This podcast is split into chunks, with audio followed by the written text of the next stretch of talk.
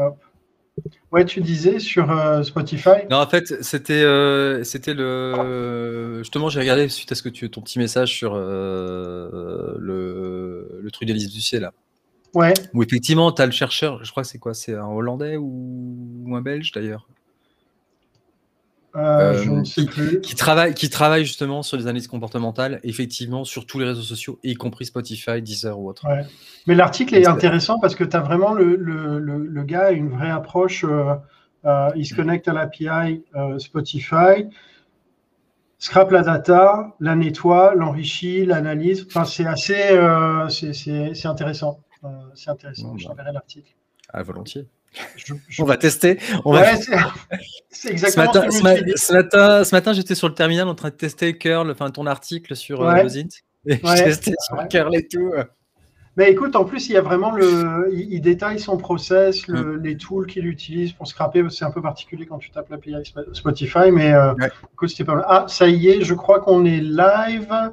Cool. On est live. Alors attendez, hop, je regarde. Hop, paf, pouf, des petits coucous des pouces, des mains en l'air. C'est une chanson, ça aussi, m'élève les mains en l'air.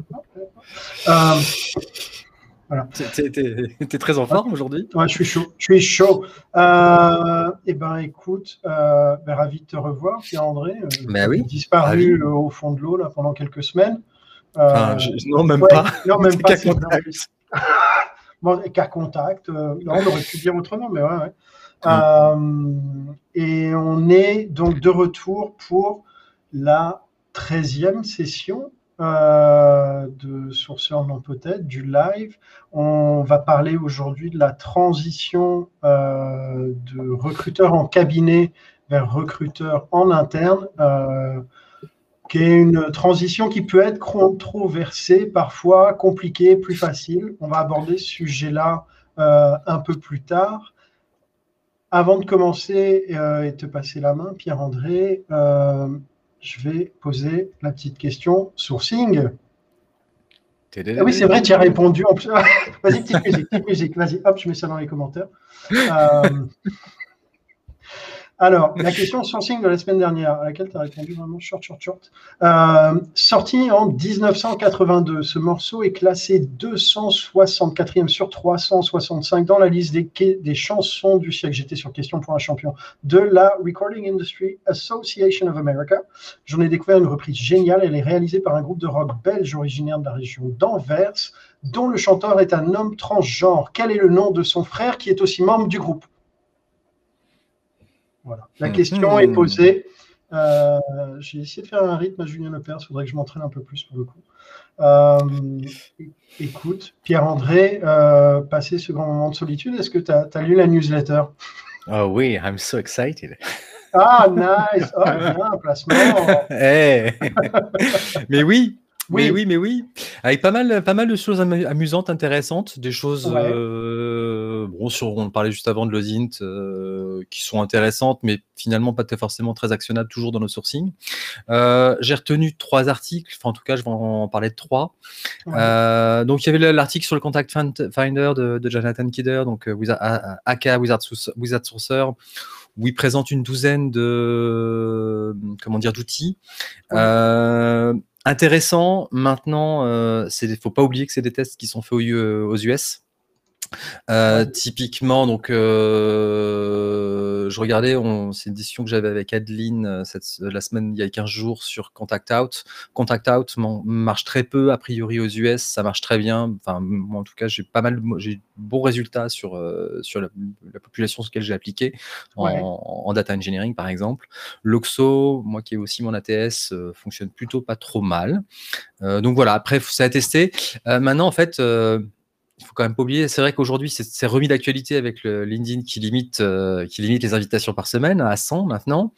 Euh, pour autant, euh, la semaine dernière, nous avions Elise Doucier qui nous a fait encore un superbe reportage sur la data. ça pose quand même toujours le problème, effectivement, de la donnée personnelle. Euh, qui est un sujet on ne peut plus brûlant. Hein, euh, suite à l'article que j'ai fait sur Meetup, j'avais fait une vidéo la semaine dernière. J'ai eu un commentaire d'un développeur me disant euh, Attendez, dans votre vidéo, on voit les prénoms et les noms. Je les ai entièrement floutés depuis. Mais donc, c'est un vrai sujet. Donc, est-ce que finalement, envoyer sur l'email perso, c'est vraiment la solution? Je la, reste, la laisse poser. Moi, je commence à me dire que finalement, euh, légitime, l'intérêt légitime et le fait qu'on soit un acteur du B2B euh, nous amène plutôt à utiliser l'email pro, ce qui est complètement pour contacter, y compris nos candidats. Ce qui est complètement, on va dire aujourd'hui, ce qui, je sais euh, régulièrement, on va dire, crée, crée des remous ou en tout cas des. on se dit bah ouais, mais c'est sur le pro, c'est quand même c'est pro. Bah oui, mais bon. Euh, on le faisait, on le faisait. Euh, voilà, je suis euh, le vieux dinosaure que je suis. Euh, vous dira que j'appelais au téléphone sur par les standards téléphoniques sur les lignes fixes à l'époque. Ouais. Jadis. Mais, ouais, c'est vrai qu'il y, y, a parfois une réticence quand même à attaquer sur la sur la le, mail pro. Ouais, c'est une, une, une, vraie bonne question. Effectivement, ça fait du sens si tu commences à, à, à prendre vraiment en compte les contraintes. GDPR, privacy, ouais.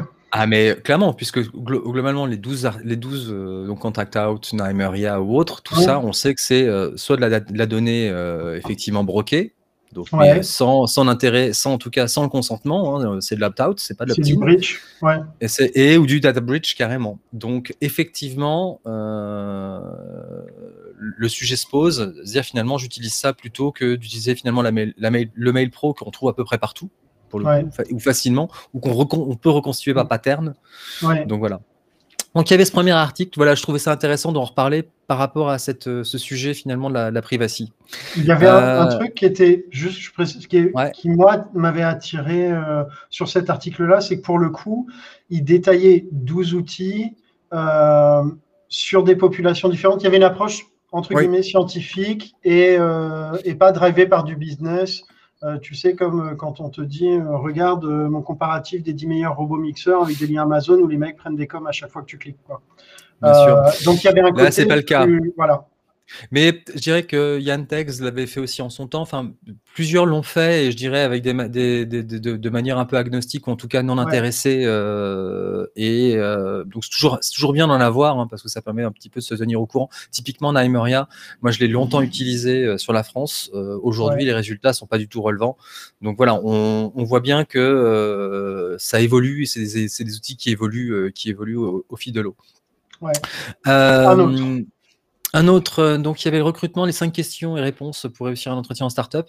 Alors en fait, bon, c'est le focus toujours startup, startup. En fait, c'est petite entreprise et je pense que c'est beaucoup plus le sujet. C'est finalement en TPE, en PME, parce que finalement, moi, je retrouve beaucoup de questions. Euh, je ne travaille pas forcément pour un écosystème startup en tant que tel, mais par contre, je travaille pour beaucoup de PME, euh, donc qui sont en général un peu plus vieilles. Mais finalement, les questions de qu'est-ce qui vous intéresse pour travailler dans une PME, euh, tout le monde rêve le côté entrepreneurial, mais oui, mais ça veut dire que derrière, ça demande des compétences particulières ou en tout cas une appétence à effectivement accepter de pouvoir effectivement occuper son poste, donc le marketing si on est au marketing, et puis euh, tenir le balai le soir s'il faut tenir le balai ou vider les poubelles. Euh, on le fait alors en cabinet, moi qui étais entrepreneur et en cabinet euh, et tout directeur associé que j'étais à l'époque, bah, je le faisais. j'ai fait les poubelles, j'ai fait la vaisselle, enfin, voilà, mais c'est normal et c'est normal, hein, c'est la vie d'une boîte, c'est aussi ça. même des grosses boîtes, hein, j'ai connu des DG de boîtes de, de, 600, 700 personnes qui faisaient l'accueil, quoi, le standard téléphonique. Ça mais voilà. Donc voilà, donc ça, et donc finalement revenir sur ces questions de type, voilà, euh, quelle expérience on a, en tout cas quelles, quelles sont les expériences qui, ont, qui vont nous pouvoir effectivement euh, nous convaincre, ou en tout cas qui, qui s'approchent en tout cas de cette flexibilité, de cette souplesse. Donc il y a comme ça, je trouve que les cinq questions et réponses finalement sont assez intéressantes sur la, voilà, qu'est-ce qui vous intéresse dans la compagnie, sur la dimension, comment tu te projettes, qu'est-ce que, comment tu as construit ta motivation et comment mmh. tu l'as construit au fur et à mesure. Finalement, c'est des choses aussi qu'on peut, on peut revoir aussi dans l'ensemble du recrutement. Donc je trouve ça plutôt, plutôt pertinent et c'est en ça que j'ai sélectionné cet article. Ouais, ce qui était bien aussi, c'est que tu avais les réponses. Il y avait les réponses. Tu avais les deux côtés de la barrière, Alors, en fait. Parce que généralement, tu fait, que le recruteur ou le candidat, et là, tu as les deux. En fait, ce qui est intéressant, c'est surtout de donner le mode d'emploi de la réponse. C'est surtout ça qui était intéressant. C'était euh, et dans le même genre finalement, l'autre article qui fait presque écho, c'était comment retirer les hiring managers du process de recrutement. Mais au-delà de, alors les, différentes raisons sont plutôt balayées de manière assez pertinente, assez intéressante. Et en fait, c'est vraiment finalement la place du recruteur versus du hiring manager. Je trouve que c'est très en écho avec euh, plusieurs, articles ou posts qui ont eu cette semaine. Euh, il y a eu bah, le post d'hier de, de Shirley sur son espèce de, coup de gueule sur mais quelque part, vous nous payez non pas pour jouer les paillassons, mais pour, pour vous dire ce qui ne va pas et, et vous apporter la contradiction. Et on est vraiment là-dessus. Euh, finalement, c'est de la nécessité de trouver sa place en tant que recruteur, euh, que ce soit in-house ou en cabinet. C'est-à-dire finalement aussi d'apporter cette contradiction, ce regard, ce regard différent, cette dissonance parfois. Euh, et cette capacité effectivement à contre, contredire. Euh, je crois qu'il y a eu un, il y a eu aussi un, dans le même genre, un, comment dire, un Thierry Bismuth qui a fait quelque chose cette semaine aussi en vidéo, euh, ah, justement sur le fait que je travaille pas avec les copains parce qu'effectivement il y a cette problématique de contradiction et d'être capable de pouvoir dire ces quatre vérités. Alors entre guillemets, parce que le but c'est pas d'être insultant, mais en tout cas d'être capable de dire ce qui va ou ce qui ne va pas sur un process à son client euh, et puis dans un autre, dans un autre, euh, dans un autre genre, il y avait aussi un cri d'amour sur le, métier du recruteur, alors qui est qui, par euh, Marie-Sophie Zambeau, je crois, sur effectivement la place du recruteur au sens où recruter c'est un métier, mmh. et alors que tous les managers savent faire. Hein. Ils vous disent que c'est comme voilà, c'est comme moi j'ai tous mes copains sont sont d'excellents managers sont, et sont des très bons recruteurs. Ben oui. Il n'y a qu'à voir les, erreurs de casting et puis parfois les, le turnover de leurs équipes. Mais bon. Non, mais derrière, c'est aussi voilà, remettre, euh, remettre aussi à sa place euh, le métier du recruteur. Je trouve ça intéressant. Voilà. Enfin, c'était, euh, Ce qui était bien, je trouve, dans l'approche, c'est que tu avais le, le fait que sortir le, le, hiring manager, en fait, c'est vraiment le mettre en, en bout de chaîne parce que tu as quand même dans l'entreprise ce lien de subordination implicite ou explicite. Et donc, quand le hiring manager dit ah ouais moi je suis je doute pour ça pour ça il influe d'office. C'est la conformation c'est la conformation sociale. C'est à dire qu'effectivement il y a un lien hiérarchique donc effectivement euh, ça ça a, une, ça a une implication une incidence.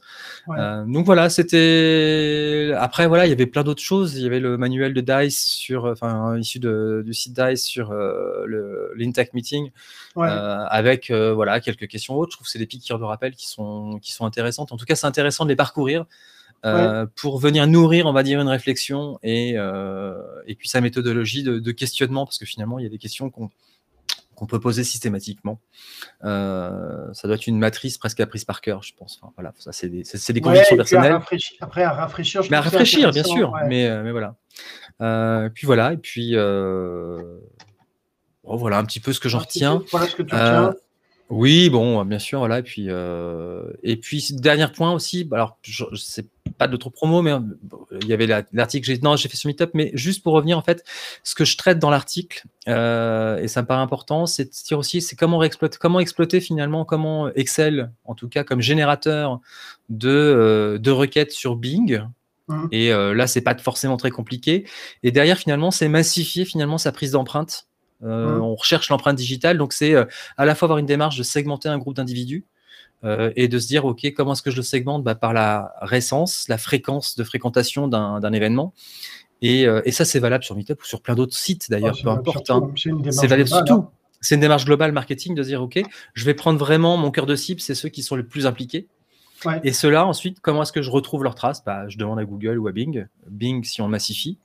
Euh, et avec des petits outils pour ouvrir, voilà, en, en massifiant, en massifiant l'ouverture des, URL. Je trouve que voilà, ça fait partie des, des sujets intéressants. intéressant en tout cas qui simplifient la vie et qui, euh, qui permettent d'accélérer parfois des actions un peu répétitives et rébarbatives. Donc voilà. Ah tiens, il y a, y a, juste le poste de Gavin qui dit que ce serait potentiellement plus intéressant pour les boîtes d'enlever le recruteur et de laisser le hiring manager faire le recrutement. Bah écoute, ça c'est dit. Euh, pas. Alors hein. c'est intéressant si on a une maturité de recrutement chez les managers. Alors, vous me direz, et c'est d'ailleurs le sens de beaucoup de boîtes qui aujourd'hui, euh, où le talent acquisition accompagne et forme finalement euh, les, hiring managers. à recruter. C'est la démarche typiquement de, François Gauthier, par exemple, euh, en tout cas qu'il expliquait sur Talentsoft, et chez Ubi aussi, enfin, ce qu'il réplique effectivement. Ok, top, merci Pierre-André. on va passer à la réponse de la question du sourcing quiz de dimanche dernier. je vais essayer de partager. Vas-y, vas-y, vas-y, vas-y, éclate-toi. Attends, bim, je vais partager comme ça. Paf, euh, paf, on est bon, on est bon. Donc, dans la question, moi, ce que je retiens, c'est qu'on parle d'un groupe de rock belge de la région d'Anvers avec un chanteur transgenre. Euh, et alors, on devrait tomber sur quelque chose qui est, voilà, le chanteur du, groupe de rock euh, Belge Case Choice euh, a fait son coming out transgenre. Alors, on, peut faire une vérification alors, en cherchant la chanson du siècle. hop là, du siècle Recording Industry Association. Je vais essayer de pas le taper en entier. Voilà, on a la liste de toutes les chansons, un petit Wikipédia. On va à la 264e et donc on comprend euh, le jeu de mots de Pierre-André. C'est une reprise de I'm So Excited des Pointer Sisters et euh, I'm So Excited Case Choice, histoire de vérifier qu'on a le bon groupe. Hop, on recroise, on tombe là-dessus, c'est parfait. Donc on sait que c'est le groupe Case Choice on regarde la composition et vous trouvez ici donc Sam qui est devenu Sarah euh, et son frère Hirt Bettens euh, qui l'accompagne. Hirt, tu dis Hirt, d'accord. J'ai essayé de le dire en, en flamand, en, non. Parce qu'en allemand, en allemand, en allemand c'est Gert, c'est Gert, et euh, c'était le, nom de mon, correspondant allemand. Quand tu étais. Quand j'étais lycéen. c'est chou ça. Et tu as gardé contact? Non. Non, bon, on s'en fout, on avance, euh, parce que les gens ne sont pas venus pour écouter ça. On va parler de la transition euh, de recruteur en cabinet vers recruteur en interne avec euh, des invités qui l'ont fait et qui vont nous donner un peu leur retour d'expérience. Bienvenue Quentin et Rassam. ravi de vous avoir parmi nous aujourd'hui. Quentin, pour ceux qui ne te connaissent pas, est-ce que tu peux te présenter? Qui tu, Que fais-tu? Oui, bah, euh, salut tout le monde. Moi, du coup, euh, j'ai démarré ma carrière avec trois années de, conseil, euh, principalement un cabinet destiné pour les startups et les scale-up, principalement sur les métiers tech, produits et design. Et puis, j'ai récemment fait du coup cette transition vers l'interne en rejoignant du coup une startup en pleine phase de scale qui s'appelle ShipUp, en tant que TAM, euh, TAM Tech principalement. TAM Tech, euh, c'est fait TAM TAM, Talent Acquisition Manager Tech. ça roule. Merci Quentin. Rassam, bienvenue. Pareil, pour ceux qui ne te connaissent pas, en regardant ton flux vidéo, on peut se douter de ce que tu fais. Il y a des indices, mais est-ce que tu peux nous dire qui tu es, ce que tu fais? Très bien, merci. Bonjour à tous. Donc, je suis effectivement Rassam et pour ma part, aujourd'hui, je travaille chez Doctolib, comme vous pouvez le voir à l'écran. Et j'ai eu euh, un passage en cabinet assez long de 10 ans. J'ai démarré euh, euh, dans deux cabinets, Aston Carter et Robert Walters. J'ai fait 5 ans plus ou moins dans, dans chaque cabinet. Donc, cabinet plutôt londonien de base, anglo-saxon, mais représentant la branche française à chaque fois parisienne. Et puis, j'ai fait le switch interne in-house il y a environ 6 ans, d'abord chez Axway, éditeur de soft franco-américain, et depuis 4 ans chez Doctolib. Ok, cool. Merci Rassam. Euh, Peut-être question pour, euh, euh, pour, pour, connaître un peu mieux votre expérience. Euh, des questions pour, pour, tous les deux. Comment vous avez, comment vous êtes arrivé en cabinet et euh, comment vous avez vécu cette expérience-là? Je sais pas, qui veut parler en premier? Quentin, Rassam? Quentin? Allez, c'est parti. Euh, moi, en fait, à la base, j'ai fait plus une formation euh, sales, euh, même plus précisément au niveau du management. Et souvent, on démarre sur des postes de, commerciaux où justement il faut faire de la prospection. Et, j'avais fait un petit peu quelque chose qui m'avait un peu dégoûté, c'est-à-dire c'était vraiment de la prospection pure et dure. Il fallait que je convainque des agences immobilières à venir diffuser leurs annonces sur un site immobilier. Et euh, ça m'a un peu dégoûté de la partie sales. Et je me suis dit, je veux une approche plus humaine. J'aimerais euh, avoir un peu plus de sens. Et, euh, et puis, on m'a contacté. C'était d'ailleurs un, un, ancien collègue de Rassam qui m'avait contacté et qui, qui m'avait proposé de découvrir le recrutement. Et je me suis dit, OK, c'est plus humain. c'est quand même une partie importante de la vie des gens. Donc, allons-y. Et puis, et puis, à ce moment-là, j'ai j'ai échangé avec eux, j'ai eu un bon fit. C'était un peu une sorte d'aventure entrepreneuriale. Il fallait monter une filiale parisienne.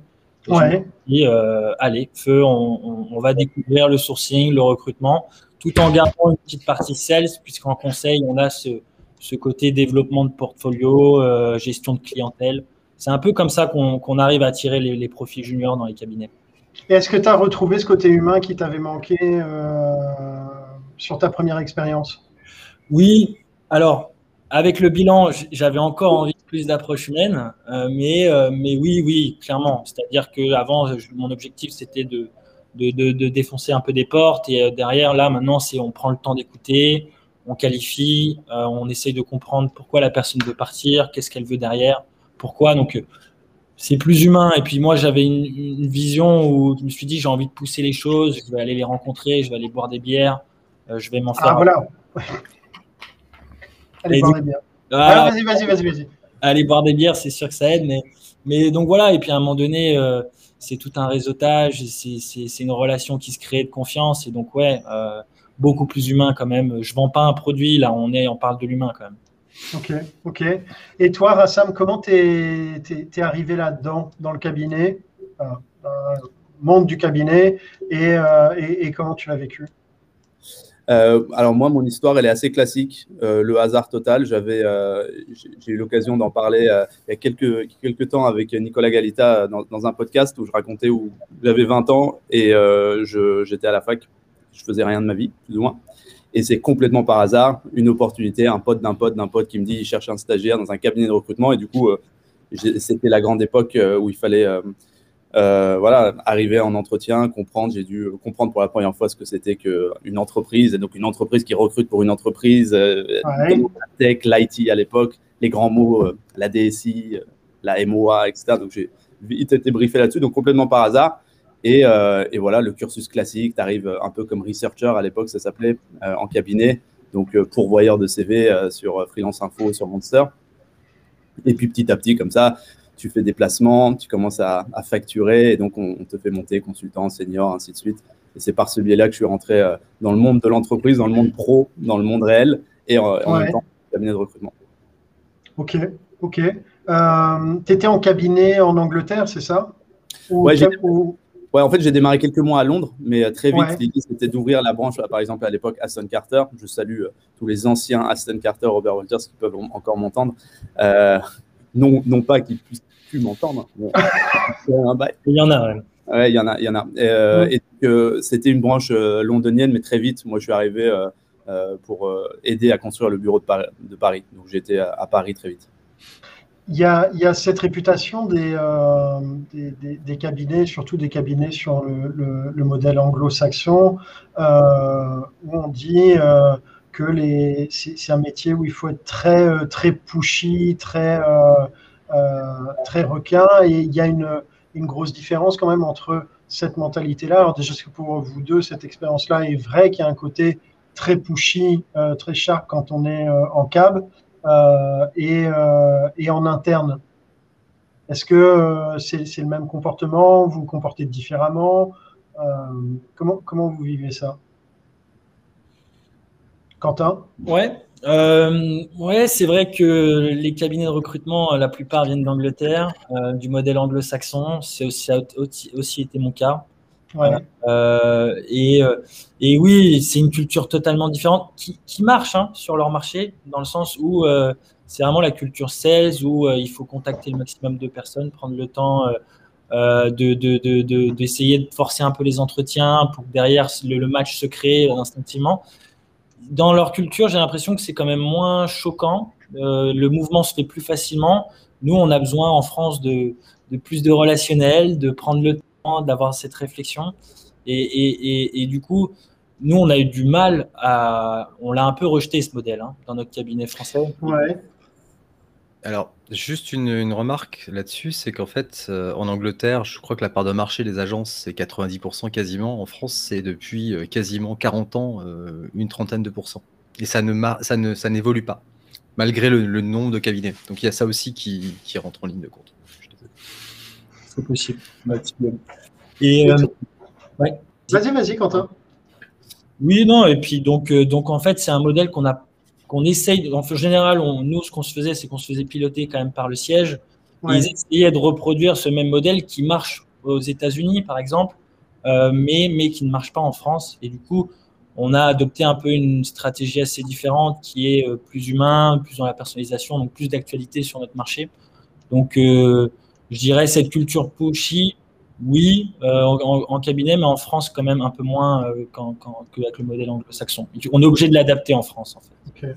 Pour compléter. Ouais, toi aussi? Ouais, parce que bah, forcément, je, moi, j'ai vécu le, cabinet euh, euh, sur, on va dire, une période un petit peu plus, euh, un peu moins récente. Et du coup, je pense que à l'époque, déjà en France, les modèles anglo-saxons, voilà, marchaient quand même très bien au, mmh. départ, en tout cas sur ce côté. je pense c'était, et c'est toujours des très bonnes écoles du recrutement, dans le sens où finalement, je pense évidemment sur la partie prospection, performance, et moi ce que j'aime beaucoup dans les cabinets, c'est que tu arrives dans un cabinet, tu es dans une équipe de sport, tu es dans, dans, la recherche de la performance, dans la compétition, tu veux, tu veux, euh, euh, tu veux prendre la part du marché de ton voisin, de la, de la compète, de etc. Et donc, tu es dans cette culture de la perf qui est super forte et qui, ça, je pense, euh, bah, derrière, est, vachement utilisable dans, dans plein d'autres contextes de la vie ou dans, en interne. Et, le deuxième, c'est que le, le, contexte de, de la résilience que ça, que ça, que ça t'apprend. Alors, évidemment, le côté viandard, euh, euh, pourvoyeur de CV, etc. En France, on a un problème encore hein, un peu avec ça, qu'en Angleterre, comme disait PA, ils n'avaient sûrement pas parce que le marché était différent. Mais euh, le marché s'est adapté, tout le monde a dû faire plus de quali, par, force des choses, mais il y a eu cet âge d'or du recrutement où, où effectivement tu t'arrivais et tu étais très bien formé sur, sur les aspects closing, résilience, performance, sales. Mais est-ce que le, le, métier en cabinet est pas en cab, en général, tu es centré sur un domaine d'activité. Euh, tu fais pas tout du sol au plafond. Donc, il euh, y, a une vision qui est beaucoup plus resserrée euh, du recrutement qu'en interne, ce qu'on entend parfois. Est-ce que c'est euh, vous qui avez fait le switch l'un comme l'autre? Est-ce que c'est le, le, ressenti? Est-ce que vous avez découvert des nouvelles choses en passant en interne Ou est-ce que le métier est resté sensiblement le même pour vous? Ouais, là-dessus, je pense que oui, évidemment, ça a été euh, le jour et la nuit. Et je pense que pour beaucoup qui ont fait le switch, ils cherchaient ce. moi, pour ma part, j'arrivais à, un point après 10 ans de cabinet, un peu euh, à la limite. Euh, le plafond, mon plafond, c'était ce côté, cette relation un peu trop binaire. Candidat-client, j'appelle un client, je chope une mission, je lui envoie des candidats, boum, je recommence ça. Le, le côté performance était lié à la facturation, donc tu recommences toujours. Et puis voilà, ton, ton, ton, but euh, dans l'absolu pouvait être un peu euh, limité. Euh, et, moi, je cherchais effectivement, je ne sais pas si je le cherchais en vrai, j'étais juste saoulé de ce point-là. Donc, étant saoulé, je suis tombé dans autre chose. Et d'un coup, j'ai découvert, j'ai unlock un, truc, ouais, je ne me doutais pas à quel point en interne, pour le coup, ça pouvait. Et là, je vais être un peu. Là, tu disais les dinosaures. Moi, je ne veux pas faire l'ancien, comme souvent je dis, mais c'était le rapport de force à l'époque. Euh, et on en a parlé un petit peu en off, c'était, c'était tu disais, euh, tu claquais ta DEM en, cabinet à l'époque où moi je l'ai claqué, mais encore, moi j'arrivais vraiment vers la fin de cycle, je trouve, de cabinet, mais genre cinq ans avant que je l'ai claqué, ceux qui l'ont claqué, leur DEM pouvaient se manger des. Euh, ah, tu vas, tu vas en interne, tu vas, tu vas te planquer, les RH, ils sont mauvais, qu'est-ce que tu vas faire là-bas, etc. Et le, rapport de force, j'ai eu l'opportunité du coup de le voir complètement s'inverser depuis quelques années en France aussi surtout où euh, bah, maintenant, euh, quand tu vas in-house, potentiellement, c'est pas si facile de, de, faire ce switch de l'interne à in-house parce que justement, c'est beaucoup plus varié. Donc, euh, on, en parlera peut-être après, mais que ce soit sur le, sourcing, l'optimisation, la relation avec le business, l'impact, advisory, les outils, etc. Euh, c'est le jour et la nuit sans forcément dire que euh, tu, n'apprends rien en cabinet. C'est une très bonne école. Mais c'est vrai que ce que tu dis, il y a le côté euh, culture de, la performance et effectivement, il y a quand même cette espèce de, légende urbaine de tu vas en interne parce que tu n'as pas réussi en cab. Quoi. Tu vois? Ah, C'est tu as eu ce, ressenti-là aussi, Quentin? Ça existe euh, encore, ça, Quentin. Euh, je ne sais pas sur pour toi. Ah eh ben, c'est assez marrant parce que je suis assez d'accord pour dire que les mentalités ont changé. Parce que euh, j'ai pu un peu connaître ta, période via, via tes collègues qui m'ont managé, mais, mais, mais je sais que ça a pas mal évolué. Mais par exemple, moi, quand, quand justement j'ai décidé de partir du cabinet, ma manager était espagnole mais qui travaillait en Angleterre, c'est la première chose, son premier argument c'était mais je comprends pas, tu performes bien, pourquoi tu vas gâcher la suite de ta carrière pour aller sur un, sur un poste de planqué, tu vas faire quoi, ça n'a pas l'air d'être si dynamique. Et, je, suis en total désaccord avec elle. Hein, et la preuve, les, les, premiers mois sont assez intenses. Il y a beaucoup de choses où il faut monter en compétence sur le tas. Donc, euh, donc oui, oui, c'est euh, un peu un argument qu'il y a en, cabinet. Attention, tu prends la voie de la facilité du planqué en allant en interne, alors que c'est pas forcément le cas. C'est juste qu'on on quitte un petit peu cette grosse dominance sales et on découvre une, dimension un peu plus RH. C'est peut-être là justement la différence, c'est que la performance en cabinet elle est largement évaluée à partir de, ta performance commerciale, très clairement, sales, euh, et même exclusivement, euh, hormis quelques rares exceptions. C'est ce qui fait que j'ai monté, j'ai fini par monter ma structure de deux cabinets hein, pour, pour, pour, en sortir. Mais, euh, mais je pense qu'effectivement, alors que c'est pas du tout la même chose en interne là-dessus. Il y a un point aussi, c'est qu'en externe, on a le confort aujourd'hui de refuser une mission, ce qu'on ne peut pas faire en interne. Ah, ça oui. C'était quoi vos plus gros challenges en, arrivant en interne? Alors, Rassam, toi, comme tu es un peu plus, plus, plus âgé euh, et que tu as fait ça avant, c'était quoi, toi, ton, ton, plus gros challenge? Euh, bah, Moi, j'ai eu beaucoup de chance de faire le, le, passage en interne dans les meilleures conditions possibles, je pense, euh, à l'époque. Et je remercie beaucoup Noémie à l'époque qui m'a donné l'opportunité de passer de, de, Robert Walters à Axway dans des super conditions, puisque j'arrivais dans une boîte euh, chez Axway qui n'avait pas vraiment de fonction de recrutement interne, donc euh, qui passait exclusivement ou presque par des cabinets, où le levier de croissance n'était pas forcément le recrutement, justement, c'était plutôt une boîte mature, qui était sur un marché mature, voilà, qui, qui voulait euh, évidemment, comme tout le monde, grandir, si possible, mais voilà, c'était pas la, la, licorne, la pépite licorne, etc. etc. Donc, et, et, du coup, en vrai, c'était une espèce de bulle de, qui, m'a permis de faire le switch facilement sans avoir trop la pression de attention, le recrutement. Parce qu'il n'y avait pas d'existant en fait pour te comprendre. Et donc, euh, c'est vrai que bon, on a été bon, j'imagine, j'espère, avec euh, mes anciens collègues, Brahms, Paul, Noémie et, tous les autres, on a été bon pour réduire drastiquement de 750K, je pense, en six mois euh, à, 200K le, le, le budget cabinet. Mais euh, bon, évidemment, tout ce qu'on faisait paraissait euh, assez, assez, euh, assez fort déjà. Et donc, c'était plutôt une bonne, un bon passage. Là où, quand je l'ai fait, l'extension chez Doctolib, ça a été plus compliqué parce que, un, moi, je n'avais pas encore connu l'hypercroissance, je n'avais pas forcément tous les codes startup, etc. non plus. Et, du coup, in fine, le, le, niveau des gens que tu recrutes, qui, et je me suis dit, ah ouais, ok, donc j'ai pendant 80% de ma carrière, j'ai recruté des gens avec tel type de, de façon d'assesser, tel type de, de, de, curseur. Et en fait, là, ici, on me demande de monter le curseur d'un coup, euh, euh, pas partout. Et donc ça, ça a été compliqué, ouais, ça a été compliqué. Et je dirais que pour en retenir un. C'était quoi la, la, la, la, qualité ou la, plutôt le, le c'est le niveau d'exigence sur les candidats qui a changé? C'était ça pour toi le plus compliqué?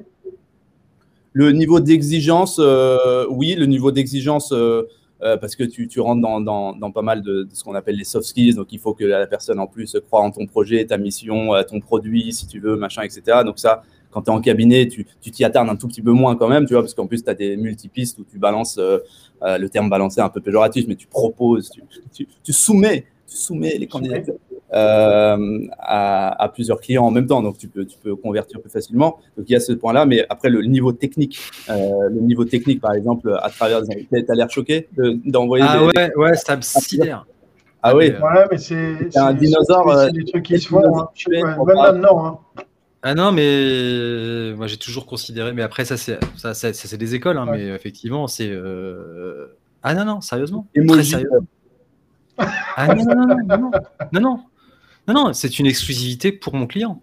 Et de toute façon, en plus, en général, ils sont rarement. Ils sont rarement euh, enfin, mais euh, ouais. Mais moi, je ne fais que de l'approche directe et que de la chasse. Hein. Ouais, mais les, les, recruteurs qui sont aujourd'hui en cabinet ou à l'époque étaient en cabinet, dans des cabinets vachement transactionnels où tu avais euh, des, des, des, contrats cadres avec des trucs bam bam, tu balançais tes, tes profils à, à, pas mal d'intégrateurs en même temps, je pense que c'est quand même une réalité forte du marché toujours Oui, mais peut-être, sûrement, sûrement. Moi, je la connais. Mais c'est pour ça que ça me choque. Je, je, suis sidéré par ça. Mais euh, découverte, voilà, moment découverte, Pierre-André. Mais ouais, ouais. Et donc, ça, c'était des choses que tu. Euh, que tu avais l'habitude de faire à ça, mais donc ça, ça en gros, tu n'avais pas autant ce souci de qualité. Bah, de manière, je, le résume souvent sur, tu vois, en cabinet, j'entendais beaucoup when you have a doubt, you send out. Tu vois, c'est un truc un peu connu, le send out euh, en cabinet, genre vas-y, balance ouais. par semaine, par jour. C'est pas toi qui décide, c'est le client. Et, et en interne, c'est vrai que tu as plus tendance à entendre when, when there's a doubt, there's no doubt. Et donc, moi, les deux, les deux, les deux m'énervent un peu dans l'absolu quand je les entends, mais euh, je venais quand même plutôt du when there's a doubt, you send out à, de, à devoir euh, plutôt appliquer le when there's a doubt, there's no doubt. Et donc, mm. tout ça, bah, tu, on peut imaginer tout ce que ça engendre en termes de niveau, de qualité, d'exigence, euh, d'aller euh, d'aller chercher des personnes un peu différentes. Quentin, toi, ouais, mais DSI, moi, intégrateur. Non, non, pardon. Je regardais le commentaire de Christophe. Ok, euh, j'ai pas vu. Ah oui. Quentin, tu, toi, tu as eu le, le même type d'expérience? C'est un peu différent. Euh, sur l'exigence des candidats, j'étais déjà un petit peu habitué, parce que je travaillais déjà pour, euh, des, startups qui avaient déjà ce même type d'exigence sur les différents métiers. Par contre, là où je rencontre le plus de difficultés aujourd'hui, c'est pas dans l'objectif de recruter euh, entre identifier le bon candidat et arriver à le convaincre de, rejoindre nos équipes. C'est plutôt sur toute la partie RH et peut-être un peu marketing, même si on le fait un peu en cabinet la partie RH, si j'entends plus, euh, bah, accompagner les managers dans la définition des besoins, dans l'animation de workshop, former au recrutement. Euh, c'est pas pareil de former euh, une jeune recrue au recrutement qui a 100% de son temps libre pour, euh, pour écouter et pratiquer, avec un hiring manager qui a son métier, qui ne peut pas consacrer tout son temps au recrutement non plus.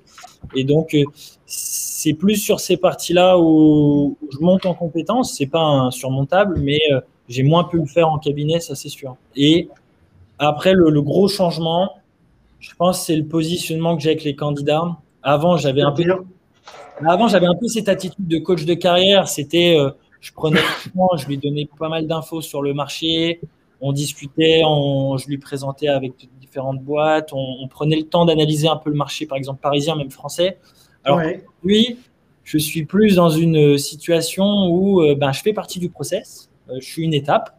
Je suis quand même pour vérifier des soft skills et dans une certaine mesure des hard skills. Et, j'ai plus, plus de candidatures qu'avant aussi, parce que je ne fais pas que de l'approche directe. Et, euh, et donc, j'ai moins de temps à, quand même à consacrer. C'est quand même important pour moi de garder cette expérience candidat, mais il faut quand même l'avouer, euh, je ne suis plus un coach de carrière aujourd'hui. Quoi. Et, et c'est un petit temps d'adaptation, je dirais. Au début, il faut commencer, il faut arriver un petit peu à se dire bon, on peut pas passer autant de temps, mais à la limite, ce que je peux faire, c'est le, si jamais on n'avance pas avec ce candidat, le diriger vers un autre coach, un coach de carrière qui aura du temps pour lui. Quoi. Donc, dans votre process, vous avez des coachs de carrière euh, ou non, c'est quelqu'un en externe qui pourrait, qui pourrait l'accompagner? Ouais, c'est plus de mettre de la mise en relation avec des personnes que, que, que je connais, de confiance et qui, euh, qui, je sais, accompagneront bien et prendront soin de, du candidat. Ok. En, termes de, skills que l'expérience cabinet vous a apporté euh, et, qui, vous a aidé à faire cette transition, euh, qu'est-ce que vous retenez? Parce que clairement, j'ai l'impression qu'on acquiert des skills différents euh, en cabinet qu'en interne. Qu'est-ce qui fait qu'un recruteur en, en cab qui passe en interne va réussir ou va avoir plus de difficultés? Bonne question. Merci. Vas-y, vas-y. Euh, je pense quand même que les, les, cabinets, c'est quand même très bien pour, euh, pour apprendre des bases au début, surtout le, le, sourcing, le recrutement. Euh, c'est quand même, on est dans, un, dans une entreprise où le recrutement, c'est quand même le cœur d'activité de l'entreprise. Donc, tous les moyens sont mis à disposition pour qu'on monte en compétences. ça, en plus, on a du réseau, on découvre pas mal de, différentes entreprises, les différents process, qu'est-ce qui a marché avec cette entreprise, qu'est-ce qui n'a pas marché avec l'autre. Du coup, quand on arrive en interne, euh, on a déjà une, bonne connaissance du marché, on sait un peu les pratiques qui, euh, pour ce type de profil, qu'est-ce qui a fonctionné, pour d'autres, euh, ce fonctionnement-là. Donc, je dirais, le cabinet apporte du réseau euh, et une bonne, un bon aperçu aussi de l'écosystème. Si on reste en plus sur le territoire parisien, c'est un peu la force que j'en ai déduit. Ouais. Et après, on est capable de recruter. C'est quand même l'objectif numéro un, c'est identifier, un, comprendre un besoin et ensuite trouver le profil et le convaincre de nous rejoindre. Quoi. Ok, ok. Rassam, toi? Ouais, je suis d'accord avec Quentin sur, sur, ce, qui, vient d'être dit. Moi, quand, quand je recrute quelqu'un et qui, voilà, si j'ai un candidat en face de moi qui vient purement de cabinet, et je me dis, OK, est-ce qu'il est qu'il a le potentiel pour venir, par exemple, dans notre équipe ou, euh, Je vais m'attarder un peu, je, vais me dire, OK, quelles sont les bases euh, qu'en cabinet, enfin, s'il l'a pas eu en cabinet, c'est un peu inquiétant au bout d'un an, enfin, peu importe le nombre d'années d'expérience, mais pour moi, en cabinet, cette culture de la performance, de la, un peu ce côté, euh, je ne vais pas dire un truc un peu ringard, mais la gagne, le côté un peu euh, compétitif, tu vois, de vouloir. Ouais, ouais. Parce que tu, tu disais qu'est-ce qu'on a appris? Moi, je pense que le, le fait de, répéter tous les jours euh, des actions de prospection euh, commerciale euh, et, de, résilience que ça crée, ça c'est quelque chose, voilà, une personne qui vient du cabinet, pour moi, elle doit avoir cette résilience-là, cette automotivation, ça c'est un premier point, et qui vient avec aussi la culture de la performance, de, pouvoir comprendre qu'il y a des objectifs, qu'on est là pour recruter une fine et que si on n'y arrive pas, c'est qu'il y a un problème et il faut se remettre en question, etc. Et, et, je dirais que le, le l'aspect euh, l'aspect euh, qui, en même temps, souvent me fait un peu euh, peur, ce qui pourrait manquer justement, parce que toi tu disais le sourcing, Quentin, et je pense que justement là, les générations notent une évolution du sujet, parce que pour moi, quand j'étais en cabinet, et, et je, je, trouve qu'on on respectait tellement peu le sourcing. En fait, ça n'existait pas. Ce, sujet était un non-sujet. Et, encore une fois, j'entends qu'il y a cabinet, cabinet, petit cabinet un peu plus expert, niche, cabinet euh, peut-être pas en France, machin, mais voilà, la, grosse part de ce que j'ai vécu en tout cas en, cabinet, c'était euh, tu es, un consultant en recrutement, chope-moi des clients, sois créatif, prends le bottin. Et moi aussi, euh, effectivement, c'était les, les, lignes directes, fallait être créatif. Pour... Et donc la créativité, tu l'avais. Mais à aucun moment, tu, tu, tu, tu, rejoignais ça en mode euh, je, suis en train de me, me, prendre la tête pour être créatif, euh, impactant euh, dans, dans, ma prospection commerciale et de convaincre quelqu'un de travailler avec moi. Et derrière, quand j'avais la mission, toute la partie, je trouvais la bonne personne, c'était normal de se dire voilà, bon, ça, c'est une équipe que, voilà, des chargés de recrutement qui, qui étaient souvent mal payés, peu d'expérience junior, etc. Et, et je trouve ça intéressant avec le recul de dire que maintenant, je pense qu'il y a une évolution là-dessus. C'est que la plupart des cabinets, parce qu'en plus, ils, ont, euh, ils vendent maintenant un produit souvent via des plateformes avec une, technologie derrière, etc., bah, sont obligés de, comprendre que leur valeur ajoutée, c'est d'avoir euh, le sourcing dans le package du cabinet. Ce qui n'était pas vraiment euh, le vrai à mon époque. Alors, je suis Enfin, je, une fois de plus, ça dépend des cabinets. Ça dépend des cabinets. Non, moi, j'ai été formé par quelqu'un qui, aujourd'hui, a quasiment 66 ans, était son propre chargé de recherche. Donc, je te parle de ça, il a, lui a fait le métier il y a 40 ans. Quoi. Donc, en fait, ça dépend vraiment des cultures. La culture de la chasse de tête telle qu'elle existe en France, parce qu'il y avait une culture de chasse de tête en France, il y avait, on va dire, des consultants qui étaient leur propre charge de recherche et qui savaient exactement ce que c'était que sourcing, démonter un organigramme ou autre. Et ça en a, ils en ont formé, ils ont formé des générations de sourceurs. Ouais, mais là, tu sources euh, commercialement, en fait. Tu vois, non, non, non, non, non, je parle, je parle, je parle, je ah, parle de. Sourcer des candidats. Sourcer, monter un cahier de chasse. Euh, et, euh, et, quand ça allait pas bien, d'ailleurs, on allait présenter le cahier de chasse au client, quoi. Oui.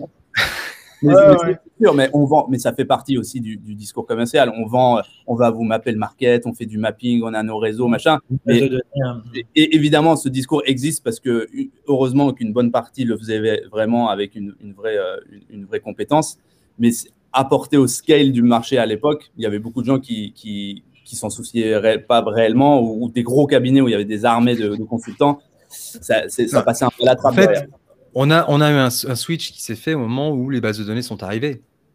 Et où à un moment, ce qu'on vendait, et d'ailleurs, on, a eu le cas sur le monde du cabinet qui vendait finalement la taille de leur base de données. Moi, j'ai entendu sur des cabinets disant, euh, on a, quand j'étais je cherchais un stage, on a une base de données de 40 000 candidats, donc on a forcément ou 500 000 candidats pour le pour les plus gros, euh, effectivement. Euh, mais c'est plus la même chose en fait. Enfin c'est pas de l'approche directe, c'est pas de la chasse. Ouais. Alors, je fais une incise parce que là, j'ai des, je suis, c'est très perso, mais j'ai des potes qui m'ont salué. Donc, un gros bisou, euh, mm. François, Todd, euh, Gilles et Jérôme. Euh, voilà, c'est des potes juste qui m'ont fait une incise. Je n'ai pas eu de nouvelles depuis longtemps. question maintenant que vous êtes tous les deux en interne, qu'est-ce qui vous manque par rapport au cabinet, si vous manque des choses? Quentin, toi qui es qui, est, qui, il n'y a pas si longtemps, est-ce qu'il y a des choses qui te manquent? Et si oui, quoi? Ça fait quand même que 4 mois hein, que j'ai fait cette mission, donc euh, pour me cacher, euh, moi je suis en pleine phase où je m'éclate, où j'ai l'impression de sortir. Ouais, puis dis pas l'inverse hein, surtout, parce que bon, ça fait que 4 mois. Ouais. non, je déconne, je déconne. Non, non, non, non, mais en vrai, je sors de ma zone de confort. C'est souvent un cycle, hein, on le voit euh, dans, dans les cabinets. Euh, en tout cas de, ce que dans mon entourage, c'est souvent après trois ans, on se pose un peu la question qu'est-ce qu'on veut faire? Ok, à part la performance, euh, qu'est-ce que vraiment, qu'est-ce qui me stimule dans mon job? Et c'est là où on se pose des questions. il y a trois voies possibles hein. c'est l'interne, le, freelance ou monter son cabinet, j'ai l'impression, ou carrément quitter le recrutement. Euh, donc moi, aujourd'hui, qu'est-ce qui pourrait me, manquer? Honnêtement, c'est l'inverse. Je, je, voulais justement monter en compétence sur la partie RH et marketing. Je suis plutôt satisfait. Peut-être si je devais citer un point, ça serait euh, le côté coaching de coach de carrière. Aujourd'hui, euh, je, si j'ai un bon fit avec une bonne personne, je sens qu'elle a un beau potentiel. Ben, si elle peut pas correspondre à ma recherche, euh, derrière, je peux pas l'aider vraiment. Je peux la rediriger vers quelqu'un, je peux lui donner des conseils, mais ça sera pas aussi poussé que ce que je pouvais faire avant. Maintenant, je bosse pas, je bosse plus pour 20 clients, je bosse pour une boîte qui est la celle qui m'emploie aujourd'hui. Quoi. Ouais. Et toi, Rassam La chasse. Pardon? L'excitation de la chasse. L'excitation de la chasse, du mapping. Non, mais euh, je, je, je, je, pense que j'ai beaucoup profité euh, de mes années cabinet et en fait, j'ai eu des, tellement de, de, de, bons souvenirs, de, de voilà de, de, de célébration c'est tu vois l'ambiance cabinet on l'a connu je pense tous tout, le monde est sur le même floor. Et en fait tu fais partie d'une boîte où tout le monde fait le même métier. Et en fait le, mm. métier de la boîte c'est le recrutement euh, et, donc évidemment il y, a il, y a des, il y, a des, fonctions support il y a du marketing de la finance. Mais le cœur de, métier c'est le recrutement. Et donc tu discutes que de ça toute la journée. Donc ça c'est ça m'a fait euh, ça m'a fait euh, voilà avoir plein de, de super bons, bons souvenirs. Après moi j'ai eu la chance d'arriver dans des boîtes où le côté excitation, de, de, célébrer, de, de créer, d'avoir l'impression de grandir avec une boîte, machin, j'ai toujours pu l'avoir. Donc ça, ça me manque pas. Mais ça aurait pu me manquer, je pense, si j'étais euh, dans un truc où le recrutement était moins central. Euh, et peut-être parfois un peu le cynisme qu'on peut se permettre en cabinet. Tu vois, euh, en cabinet, je sais plus qui disait, tu peux te permettre de dire non à un client et de passer à autre chose. Son et ça devient son problème. Genre, voilà, tu, ou, ou même un, un, client avec qui tu as bossé, à un moment donné, si tu n'as pas écouté, euh, bah, tu peux dire, OK, bah, voilà, moi, ma, ma mission s'arrête là. Je vous remercie. Et euh, dans, dans l'esprit, on peut un peu libérer ça et passer à autre chose. Quand on est en interne, bah, on est dans le même bateau que tout le monde et il faut, il faut trouver des solutions. Donc, ça, ça nous amène à toujours euh, bah, aussi progresser sur plein de trucs. Mais ouais, le cynisme, et le cynisme, c'est sûrement pas le bon mot, mais c'est cette capacité à couper, passer à autre chose et d'avoir une variété de, de potentiel derrière, ça peut être ça peut manquer. C'est ça qui manquerait. OK. Euh, et, alors, euh, question euh, à contrario, qu'est-ce que tu as trouvé en interne que tu quitterais pour rien ou tu ne pas le formuler comme ça parce que ça dépend de ce que tu vas répondre ou ce que vous allez répondre, mais donc je vais reformuler en interne. Qu'est-ce que vous avez trouvé en interne que vous n'avez pas trouvé en cabinet et ah, qui vous plaît? La, Ah non, j'allais dire dans l'autre sens. La voiture de fonction, je l'ai perdue, mais j'ai Ça, ça dépend des boîtes, ça. Mais aussi, euh, mais aussi euh, la cravate. Moi, j'ai, euh, je faisais partie de ceux qui ont encore des cravates dans le cabinet. Donc ça, ça, ça m'a permis d'enlever la cravate. Non, je pense que ce que j'ai, ce que j'ai pas, ce que, ce que, toute la partie, voilà, le, tu fais partie de l'équipe intégrante. En fait, euh, c'est pas juste euh, tu vas pitcher pendant euh, un rendez-vous avec une DRH ou un DSI pour avoir la mission et derrière tu fais un point hebdo avec la personne pour donner deux trois recommandations. Mais quel est ton impact derrière C'est ce que, ce que je kiffe vraiment, c'est de faire partie. Sentiment d'appartenance. Voilà, et, tout le monde est un peu dans le même bateau et tu peux, tu peux pousser des idées. après, j'ai conscience que dans un contexte ou un autre, c'est pas forcément vrai, mais en tout cas, moi, ça l'est aujourd'hui. Et euh, ça, c'est super euh, valorisant, je trouve. Ok. Et toi, Quentin, de ton côté? Euh, Ce que, ce que j'ai. Alors, tu peux reposer la question exactement pour être sûr? Qu'est-ce que tu as trouvé en interne que tu n'avais pas en cab, tu vois, et, et, que tu kiffes aujourd'hui, quoi? Ouais. je dirais ce que j'ai, ce que j'ai bien aimé, c'est euh, ce que j'aime bien, c'est le côté, euh, tu es décisionnaire, tu fais partie vraiment du process, tu es considéré, alors que en cabinet, tu as aussi ton impact, on te demande des conseils, mais tu, mine de rien, même si tu essayes à un moment donné, il y a certaines, certains clients qui vont avoir du mal, ils préfèrent te garder un peu plus à distance, on te tient au courant, on te tient informé, mais tu es quand même moins impliqué. Euh, là, j'ai l'avantage d'être en, en direct avec le, le, manager. Euh, je n'ai pas un manager recruteur, donc je suis clairement directement impliqué dedans. Et c'est ce qui me plaît le plus. Euh, après, euh, le côté, moi, c'était aussi surtout, j'avais besoin de retrouver des, une, entreprise qui matche avec mes valeurs. C'était ça, en fait, qui, me, qui pouvait à un moment donné me faire fuir et que, je suis content d'avoir retrouvé. C'est c'est ce côté culture sales, euh, performance, méritocratie, il faut toujours être dans la pression. C'était à un moment donné, euh, je, le, je, le, rejetais un peu, j'étais un peu en décalage. Et là, aujourd'hui, je me sens vraiment en lien avec les valeurs de, mon entreprise. Et, Nicolas, peut-être juste, euh, excuse-moi, pour compléter ma première réponse qui était un petit peu, un peu sur le concept voilà, de partnership avec le business qui peut être un peu flou si, des personnes veulent des, exemples très concrets. je trouve qu'il y a un truc, bah, en cabinet, on, a un levier important, c'est d'apporter des candidats externes, euh, donc c'est-à-dire sourcer, faire du sourcing. en interne, déjà, ton top of funnel, il change. Tu as, beaucoup plus de, de, terrain de, jeu, entre guillemets, parce que tu gères ta stratégie inbound, euh, que ce soit cooptation, euh, les, annonces. Alors, je sais que certains cabinets vont dire, OK, on prend tout, même vos annonces, on gère tout pour vous, machin.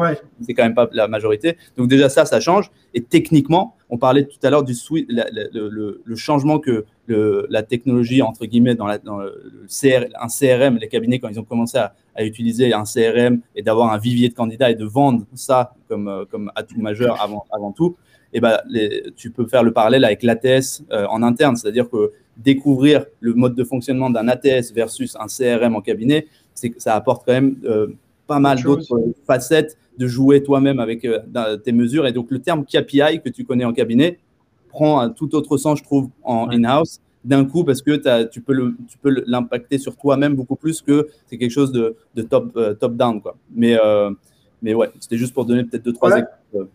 Ok, ok. Est-ce que vous pensez, à une époque, effectivement, être, euh, avoir un parcours en début de carrière de recruteur en cab euh, était plutôt sexy et valorisé euh, et bien vu pour des, pour des postes en interne? Est-ce que vous pensez qu'aujourd'hui, c'est toujours le cas?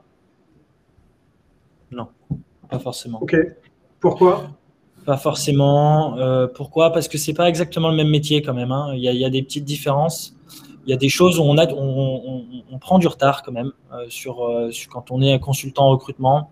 Euh, encore une fois, définir des scorecards, animer des workshops, former au recrutement, c'est des choses que qu'on peut faire en cabinet peut-être quand on est quand on est manager, mais quand on est un, consultant à 100%, on bosse pas ça. Donc non, je dirais c'est c'est pas si facile que ça. Aujourd'hui, j'ai l'impression que on est dans une J'entendais dire Benjamin qui disait qu'il y avait une forte pénurie de recruteurs, euh, de, bons recruteurs. Alors, qu'est-ce qu'un bon recruteur? Mais, mais aujourd'hui, euh, euh, OK, il y a pas mal d'offres, mais par contre, j'ai l'impression que sur certaines entreprises, hein, encore une fois, pas toutes, hein, sont tout de suite fermées par des profils qui n'ont pas déjà eu une expérience en interne. Parce que l'exigence est forte, peut-être qu'ils n'ont pas l'effectif nécessaire pour former. C'est vrai que ça nécessite une montée en compétences mais ça peut aussi euh, s'apprendre, euh, je pense, euh, sur le terrain. Donc, c'est un vrai message là-dessus. on, peut, on peut passer de consultant en recrutement à talent acquisition manager tout en travaillant soit dans son cabinet et il faut juste nous laisser la chance. Et, il y a des entreprises qui font ça. Hein. Mais, Toi, Rassam, même point de vue, tu penses que c'est pas un atout d'avoir été en cabinet avant de passer en interne? C'est bien sûr, si, ça reste toujours un grand un, atout pour toutes les raisons qu'on a dit, c'est-à-dire que tu rentres, tu apprends les bases. En fait, c'est la meilleure école. Il n'y a pas d'autre école euh, aujourd'hui euh, dans l'absolu pour euh, apprendre ce que c'est que tu es entre recruteurs, le, business de la boîte d'un cabinet recrutement, c'est le recrutement. Donc, ça reste un, une, très bonne, une très bonne école.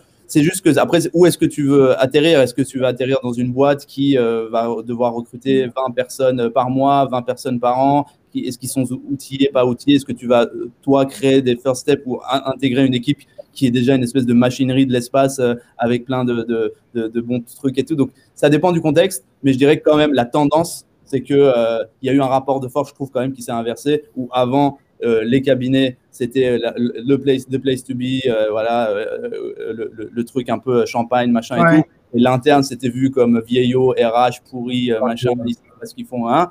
Et là, il y a qu'un un, truc où les équipes in-house, il y a des équipes in-house qui sont incroyables, dédicaces à la mienne euh, chez Docto. Et, et, voilà. Donc, euh, donc et ça, c'est, est-ce que c'est pas spécifique à l'environnement startup scale-up? Bah voilà, c'est pour ça que je disais ça dépend du contexte. Je voulais pas utiliser le mot startup parce que PME peut-être est plus approprié. Est-ce que est-ce que le recrutement est un levier de croissance? Peu importe. est-ce que c'est ça, voilà, ça va être le, sujet majeur. En gros, c'est la, perception de, de l'entreprise, de son service de recrutement. Est-ce que c'est un centre de coût ou un investissement pour une croissance Oui, est-ce que c'est au cœur des enjeux aussi? Euh, C'est euh, voilà, on, a conscience que dans l'année prochaine, euh, le recrutement va être primordial, donc il faut que tout le monde s'investisse. Le recrutement, c'est pas juste le recruteur, hein, c'est tout le monde qui s'investit. Et c'est sûr que quand tout le monde s'y met, on a il y a une question, il y a effectivement cette question de perspective parce que, euh, après, ça dépend, mais généralement, on mesure les, les équipes de recrutement avec, euh, euh, j'avais lu un article là-dessus, mais avec du time to hire, le, le, coût du recrutement. Et quand tu pars sur des métriques comme ça, en fait, tu arrives à quoi quand tu vas au board et que tu présentes tes chiffres? On te dit, OK, c'est bien, comment tu fais mieux? Mais faire mieux, ça veut dire faire moins cher, plus vite. Donc, à un moment, les métriques sont, sont plus adaptées euh, à la perception du, euh, du métier, de l'impact d'une équipe de, recrutement. Euh, Rassam, je sais que tu n'as plus beaucoup de batterie. Donc, tant qu'il t'en reste, je, continue. Quels sont les conseils que vous donneriez à quelqu'un qui est en cab, qui soit expérimenté ou pas d'ailleurs, et, qui se pose la question de passer en interne? Qu'est-ce que vous lui donneriez comme piste de réflexion ou comme conseil? Vas-y, Rassam, tu plus de batterie. Au cas où, c'est temps batterie, euh, c'est le, les deux. Mais euh, euh, je dirais que le, premier point, c'est de s'assurer que les bases qu'il doit avoir, elles sont acquises. C'est-à-dire que s'il est en cabinet, bah, il, il, doit avoir certaines bases de je sais ce que c'est que euh, des KPI, la performance, euh, d'être résilient. Euh, je vais me prendre des, je vais me prendre des, des portes et je, je retourne, j'y vais, il n'y a pas de problème. Je suis à l'aise je, pour convaincre des gens. Enfin, tout ça, je pense en cabinet, c'est quand même des acquis qu'il faut avoir. Donc, est-ce que je les ai Je les ai pas? Si je les ai pas, bah, pourquoi? Est-ce que c'est peut-être que ça m'intéresse pas? Et donc, attention à où est-ce que je vais mettre les pieds en interne. Et ensuite, derrière, pour moi, c'est voilà, day to day il y a le il y a l'outillage ATS versus CRM et donc comment est-ce que je mesure mon activité en cabinet versus comment je vais la mesurer via un ATS euh, que ce soit côté sourcing, top of funnel, que ce soit dans l'optimisation de mes pass-through rates, euh, dans les trucs, dans mes closing, machin. Euh, si je ne l'ai pas eu, bah, à me renseigner sur comment, comment fonctionne un ATS, comment on peut sortir des reports d'un ATS, etc. Et derrière, sur la partie collaboration avec les, métiers, les opérationnels, les hiring managers, etc., mm. de se dire, juste commencer à réfléchir à qu'est-ce que, qu'est-ce que je vais pouvoir faire de plus et est-ce que ça va me plaire en fait euh, de, pouvoir aller beaucoup plus loin euh, que ce que je fais aujourd'hui tu, me fais un signe quand tu, dois bouger, hein, Rassam? Ouais, euh, non, mais je suis, encore là. C'est bon. Quentin, toi, quel, quel conseil, partage d'expérience tu, donnerais? Bah écoute, je vais me baser sur, sur ces six derniers mois. Parce que c'est ouais, bien sûr, hein, c'est très perso. Hein. En fait, déjà, la première chose que je me suis posée, c'est est-ce que le, poste de TAM, de Talent Acquisition Manager, me plaira? Euh, On a euh, l'avantage quand on est au cabinet, non, ça dépend euh, de ses clients, mais normalement, on, a des clients et, on peut leur poser les questions. Qu'est-ce que, comment la personne vit ce poste? C'est quoi un peu les enjeux, les difficultés? Donc, je dirais plutôt se renseigner déjà si est-ce que le métier va vous plaire en vous renseignant avec votre réseau. Derrière, euh, ce que je pourrais recommander, c'est euh, bah, une fois qu'on est sûr que c'est le poste qu'on a envie de faire, eh ben, profiter de ce réseau, euh, leur dire que ça y est, on a envie de passer le pas, on a envie de rejoindre l'interne. C'est plus facile de convaincre un client qui est déjà content de vous, qui est content de votre travail, vous avez déjà fait des recrutements, donc en plus, vous connaissez déjà des personnes dans les entreprises, peut-être des managers. Donc, c'est des personnes avec qui vous allez travailler. Il n'y a rien de mieux que travailler avec une personne qu'on a recrutée. Ouais. Et donc, je dirais, donc, bénéficier de ce réseau et après, une fois qu'on a obtenu des entretiens, je dirais qu'il faut avoir conscience de ses forces et de ses faiblesses. Ses forces, ça sert à rien de les mettre en avant. Tout le monde le sait. Euh, normalement, en cabinet, on est un bon commercial, on sait convaincre, on sait, on sait chasser, on sait recruter, on a été formé pour ça. Par contre, là où je pense qu'il faut rassurer, c'est OK, euh, est-ce qu'on n'est pas non plus trop sales? Est-ce qu'on a une approche vraiment humaine? Est-ce qu'on a eu le temps de progresser sur la, formation, sur des pratiques de recrutement comme les, les workshops, les scorecards, on en a déjà parlé Et c'est des choses qu'on peut aussi améliorer, euh, qu'on peut essayer de bosser en, tant que cabinet. Moi, euh, je me suis dit, OK, ça, c'est des choses où j'ai pas, c'est mes faiblesses, il faut que je les travaille. Et ben, je me suis dit, bah, super, maintenant, je suis manager.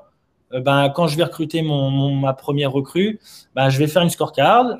ensuite, je vais réfléchir à un plan d'onboarding. Je vais peut-être revoir les formations et comment est-ce que je vais l'accompagner. donc, comment je vais la former au recrutement. Et ça, c'est des choses qui peuvent être appliquées derrière après c'est un peu différent, mais c'est quand même un, bon début pour, euh, pour convaincre derrière. Euh. En fait, c'est marrant, j'ai l'impression que c'est un peu euh, faire ce qu'on conseille aux clients de faire quand on est en cabinet. Il y a un peu de ça ou pas? Comment ça? Qu'est-ce que tu veux dire par là? Tu vois, dans la manière d'appliquer un process, de mettre des scorecards, etc. Tout le monde dit Oh là, tu es en cabinet, tu vois, les clients mettaient des scorecards structurés, etc. On peut vous accompagner. Là, c'est passer de l'autre côté, réellement le faire.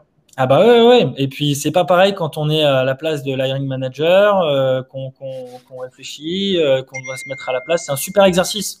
C'est un super exercice et ça permet de se rendre compte si euh, est-ce qu'on a envie de, est-ce qu'on se projette. C'est un bon moyen de se projeter sur le métier, quoi. Ça roule. Rassam, là on vient de taper l'heure. Je sais que tu es, contraint. ton mot de la fin. Famous last words. On, on ne retiendra que ça non, c'est pas vrai, j'espère pas d'ailleurs au demeurant. Mais aujourd'hui, on va tenir le, timing, donc euh, vas-y. Non, le mot de la fin, c'est que c'est un sujet, je pense, qui, intéresse plein de gens parce qu'il y a évidemment, avec surtout la, pandémie qu'on a connue, on sait que le, marché des cabinets de recrutement a, été, a souffert et que vraisemblablement, c'est un bon thème qui a été abordé parce qu'il y a plein de gens qui doivent se poser la question. C'est peut-être le bon moment de, faire le switch parce que euh, peut-être pour d'autres raisons d'ailleurs. Et, c'est super comme move. Euh, l'employabilité euh, est meilleure que jamais de faire un switch en interne. dans les, dans, après, tout dépend du contexte, je le redis. dans la tech en plus, dans, dans des, des scale-up, des startups, forcément un peu plus peut-être que dans d'autres contextes, mais c'est un bon move à faire et, si, et je ne regrette pas du tout de l'avoir fait il y a 6-7 ans euh, un peu par hasard, comme, comme mon entrée dans ce métier et ma sortie à l'instant. Voilà. Ok, cool. Merci Rassam. Euh, merci. Merci pour l'invite. À bientôt. salut. Ciao Rassam. Euh, Quentin. Yes. Alors, à toi, le mot de la fin. Attends, je vais mettre un truc un peu. Hop là, c'est un peu plus agréable. Bim, c'est toi qui parles, c'est pas mal. Allez. Ouais, ben, c'est retour d'expérience. Cette transition, c'est pas la, plus facile. Euh, ça commence déjà par arriver à convaincre les entreprises que euh, on peut être un bon, un bon talent acquisition manager. Il y a plein de choses à faire. Faut, faut se retrousser les manches, essayer de comprendre. Euh, on, on, est à l'aise sur le recrutement, donc il faut essayer de comprendre. Ok, mettons-nous à la place du recruteur qui va devoir recruter ce talent acquisition manager. Où est-ce qu'il va avoir des réserves? Où est-ce qu'il faut le rassurer? Qu'est-ce qu'il faut que je travaille pour, euh, pour convaincre? Et puis, une fois qu'on est en place, euh, ben, il faut, faut, faut reprendre goût de, de, sortir de sa zone de confort, être curieux, euh, s'intéresser, monter en compétences et échanger. Il y a une communauté de, de recruteurs qui est exceptionnelle. Euh, il y a plein de personnes qui sont disponibles. Il y a plein de personnes qui ont fait déjà ce move. Franchement, j'ai été super bien accompagné euh, par différents recruteurs euh, qui ont un peu l'âge de Rassam, du coup, euh, qui ont un peu plus d'ancienneté que moi. Et, ils, comprennent super bien cette transition et les enjeux qu'on va rencontrer. L'idéal, si vraiment il y a une petite peur et vous voulez vous rassurer, essayez de trouver un head of talent qui vient du conseil et qui maintenant est en interne. Et, ce manager-là, c'est sûr, il vous accompagnera bien. J'en ai pas ressenti le besoin, mais c'est pas forcément le recrutement où je veux progresser, mais euh, c'est surtout dans la partie euh, accompagnement des managers, euh, plus les sujets en amont de réflexion, peut-être stratégie, pas forcément que le l'opérationnel. Mmh. Donc donc voilà, c'est un super move, j'en suis super heureux et je pense que j'ai encore de belles années à monter en compétences dans ce métier. Ah, cool, cool. Merci Quentin pour, pour le, le, feedback et ce joli mot de la fin c'était un bel épisode, c'était intéressant. la semaine prochaine, on parlera de l'onboarding, comment ça se passait avant, pendant et après notre ami Covid. on parlera de ça avec Damien Carvoazou et Léo Bernard. je vous remercie toutes et tous de nous avoir suivis aujourd'hui. Merci Pierre-André, merci Quentin. Et je vous dis à la semaine prochaine. Merci pour Salut tout le monde. Au revoir.